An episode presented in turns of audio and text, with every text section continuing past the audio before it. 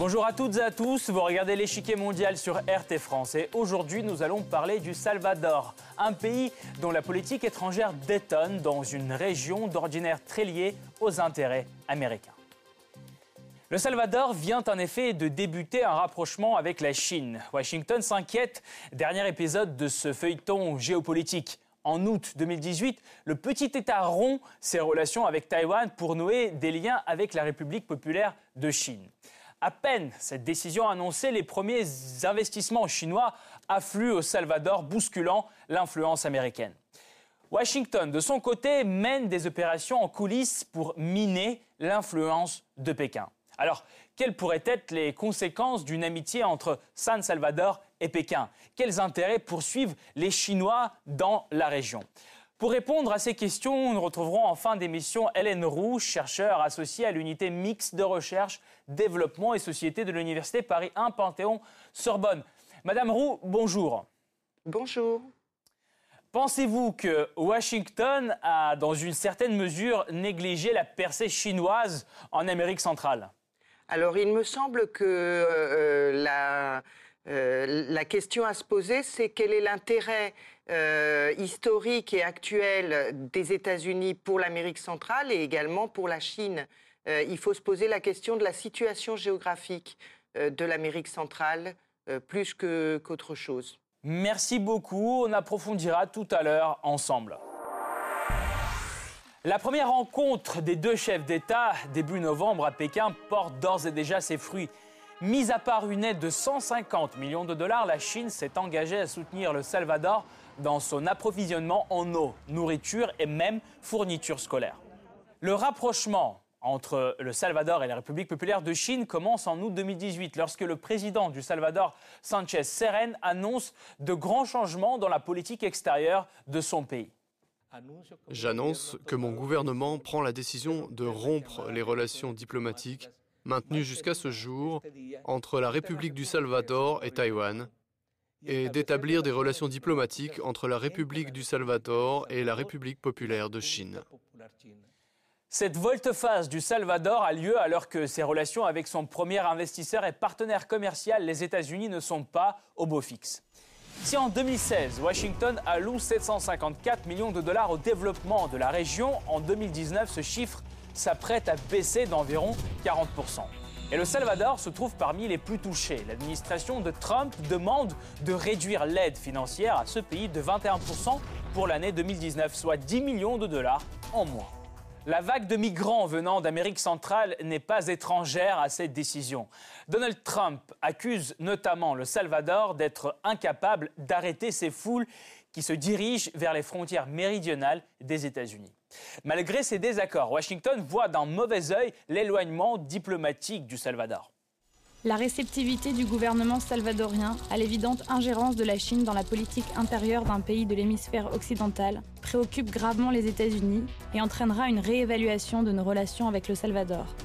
Selon les États-Unis, un tel rapprochement pourrait mettre en danger la sécurité de la région. Les Américains craignent en effet que Pékin puisse prendre le contrôle du très stratégique port de la Union dans l'est du Salvador. Selon Washington, ce port pourrait être transformé en base militaire à moins de 1500 km des frontières américaines. Nous craignons qu'il ne s'agisse pas uniquement d'investir dans un port, mais aussi d'agir d'un point de vue militaire, de renforcer l'influence chinoise dans la région.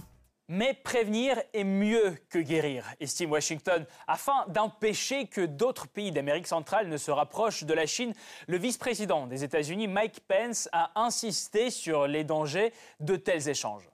Au nom de notre administration, je tiens à dire à chaque nation représentée ici que nous vous demandons instamment de vous concentrer sur la transparence et de défendre vos intérêts à long terme lors de la création de partenariats commerciaux avec d'autres nations dont la Chine. Washington est donc inquiet pour le futur de cette région. C'est que l'Amérique latine est depuis toujours considérée comme son arrière-cour. Une zone d'influence privilégiée pour ses exportations tant économiques que militaires. L'Amérique latine est d'une importance cruciale pour les intérêts stratégiques des États-Unis. Après la Seconde Guerre mondiale et durant toute la guerre froide, les agences de renseignement américaines ont soutenu la lutte contre les mouvements socialistes pour contrer l'influence des soviétiques. Programmes de coopération militaire comme l'École des Amériques, tentative d'assassinat contre Fidel Castro, soutien des contrats au Nicaragua, la liste est longue. Après la chute de l'URSS, les États-Unis renforcent leur présence militaire dans la région, notamment au Pérou, au Guatemala, au Honduras et en Colombie, et renforcent également leur coopération économique. Les investissements affluent. Pendant les années 90, les États-Unis investissent plus de 338 milliards de dollars. Les échanges commerciaux augmentent alors progressivement. Washington met en place un contrôle stratégique d'une grande partie de la région. Mais tout change dans les années 2000, alors que certains pays d'Amérique latine commencent à mener une politique plus indépendante. La région s'ouvre à de nouveaux acteurs géopolitiques, tels que l'Union européenne, la Chine et la Russie. En 2009 déjà, la Chine devient le plus important partenaire commercial du Brésil, passant devant les États-Unis. Cependant, les États-Unis restent le premier partenaire commercial de quasiment tous les pays de l'Amérique centrale. Mais, face à la pression chinoise, on peut se demander si ces jours ne sont pas comptés.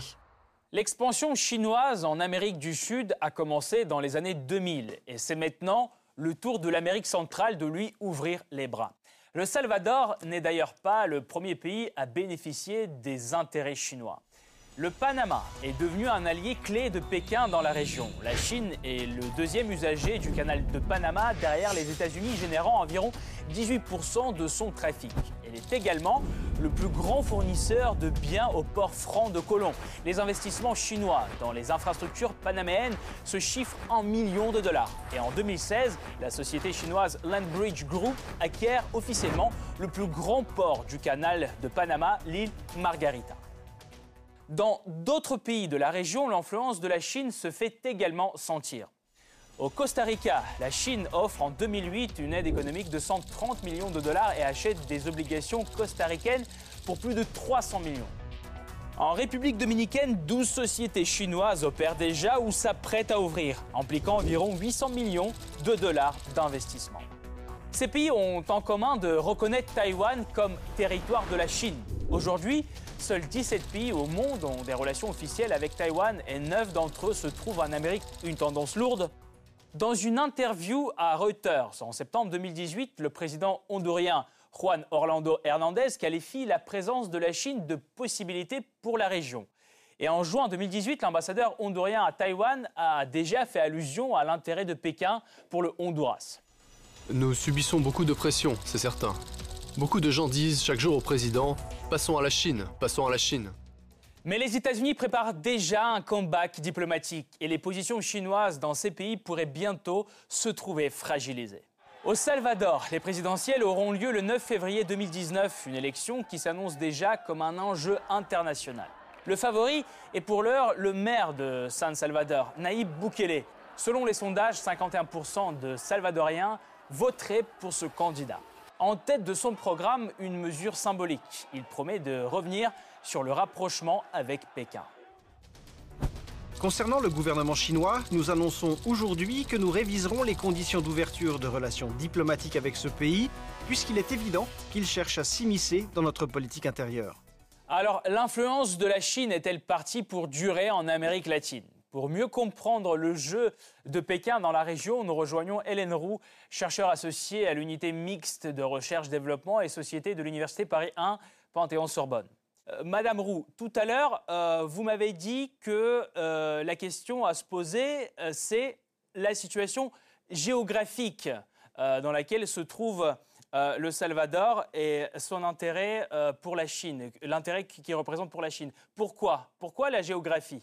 L'Amérique centrale est un isthme. L'Amérique centrale a toujours été un point de passage en fait entre l'est et l'ouest, euh, et, donc c'est un lieu géostratégique euh, pour euh, les flux de marchandises, notamment dans le contexte de, globalisation actuelle et d'internationalisation des échanges commerciaux.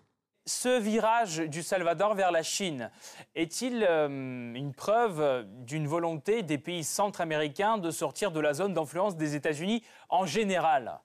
Alors moi je ne pense pas parce que les euh, États centra-américains n'ont pas euh, du tout, enfin les États de la région n'ont pas du tout une politique homogène, malgré le fait qu'il existe des structures comme le système d'intégration centra-américain mais on voit très bien que euh, chaque pays euh, joue en fait euh, sa partition enfin, personnel et qu'il n'y a pas de, cohésion entre les, différents, les différents pays en ce qui concerne les, les, relations soit avec les États-Unis, soit avec la Chine. Néanmoins, parmi les 17 pays qui reconnaissent Taïwan, 9 se trouvent en Amérique centrale. Euh, Amérique latine et dans les Caraïbes aussi. Faut-il euh, s'attendre, selon vous, bientôt à de nouveaux bouleversements diplomatiques? Alors, euh, on, peut spéculer là-dessus, mais je, pense qu'il faut tenir compte du fait que chaque pays d'Amérique centrale, comme je l'ai dit, a une, une, politique particulière, et en particulier la question des relations avec Taïwan. Taïwan a joué et joue un rôle très important dans la région en matière de politique de coopération. Euh, euh, et, c'est un rôle que la Chine, euh, jusqu'à présent, ne, joue pas. La question, par exemple, du, Salvador, c'est que ils ont sans doute misé sur le fait de, relations économiques, mais on se demande vraiment ce que le Salvador à vendre, disons, euh, à la Chine. La seule chose que le Salvador euh, a à vendre, c'est euh, justement sa position géographique. Sans surprise, les États-Unis sont préoccupés par la présence croissante des Chinois dans leur arrière-cour. Comment les États-Unis peuvent-ils aujourd'hui contrer la progression de Pékin? Alors, je, pense qu'au-delà des discours diplomatiques qui, n'ont pas vraiment donné beaucoup de résultats, euh, il y a un certain nombre de, disons, de méthodes plus indirectes qui, euh, qui font qu'un certain nombre de pays euh, sont, enfin, bon, vont garder des relations proches avec les États-Unis. La première d'entre elles, ce sont les traités qui existent comme le, traité de libre-échange entre l'Amérique centrale et la République dominicaine avec les États-Unis. Euh, il y a d'autre part euh, l'Alliance pour la prospérité du Triangle Nord. Et puis, euh, il y a donc des, questions plus, disons, délicates. par exemple, les affaires de corruption qui touchent un certain nombre de gouvernants dans les pays d'Amérique centrale, notamment au Honduras et au Guatemala, et où il y a de ce côté-là une forte pression de Washington euh, et un fort contrôle de Washington sur ces pays euh, pour ces raisons-là. Et vous pensez que Washington est dans ce contexte capable de fermer les yeux sur ce genre d'affaires pour, pour rétablir des bonnes relations avec ces pays et les garder euh, sous leur influence? Ben, je pense que c'est quand même euh, donnant-donnant. Euh, effectivement, euh, un certain nombre de...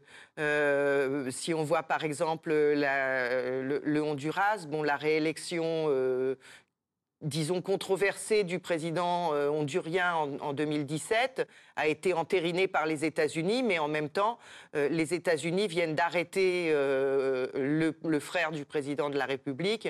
disons qu'il y, a quand même des, moyens de pression et, des, des, échanges de bons procédés ou de mauvais procédés, c'est selon, qui, qui font que effectivement, les relations euh, restent euh, d'actualité.